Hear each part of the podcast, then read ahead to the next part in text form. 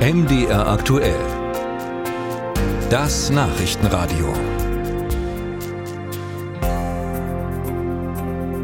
Die Zerstörung des Kachowka-Staudamms in der Südukraine hat zu massiven Überflutungen in der Region Cherson geführt. Die Folgen sind unabsehbar. Auch die Trinkwasserversorgung der Region ist gefährdet. Andrea Beer mit aktuellen Beobachtungen. Ein Holzboot fährt durch eine überschwemmte Pappelallee in Cherson. Bäume, Straßenschilder und die gesamte Straße, alles ist überflutet. Im Boot sitzt eine müde aussehende Frau. Ich war zu Hause und habe gehofft, dass wir dort bleiben können. Und dann ist plötzlich das Wasser zu uns geflossen und die Strömung war enorm stark. Zum Glück hatte mein Sohn die Idee, ein Boot beim Nachbarn zu leihen. Und dank dieses Boots konnten wir weg.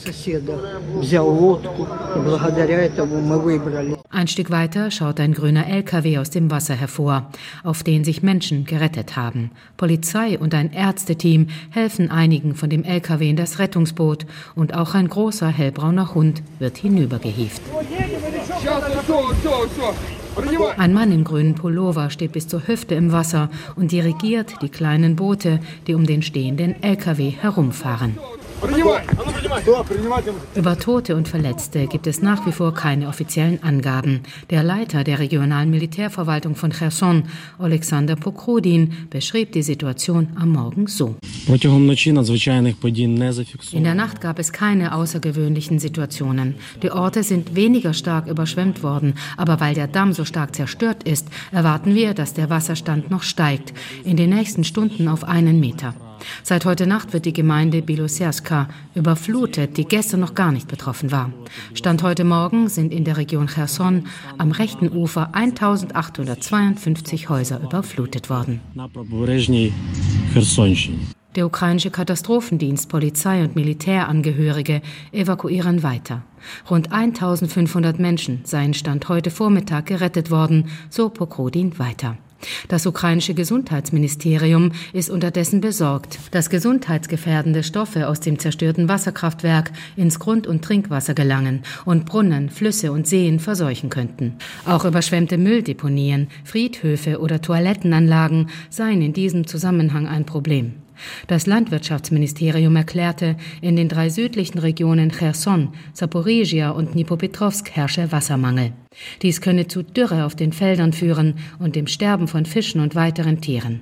Rund 150 Kilometer flussaufwärts des zerstörten Damms in Zaporizhia sei der Wasserstand des Dnipro um weitere 10 Meter gesunken. Das habe bisher keine weiteren Auswirkungen auf das russisch besetzte Atomkraftwerk Zaporizhia. Das sagte Petro Kotin, der Chef der ukrainischen Atomaufsichtsbehörde Energoatom. Er warnte jedoch erneut. Das Wasser und das verfügbare Wasser und der Wasserstand im Kühlbecken reichen, um den Betrieb der Station sicherzustellen.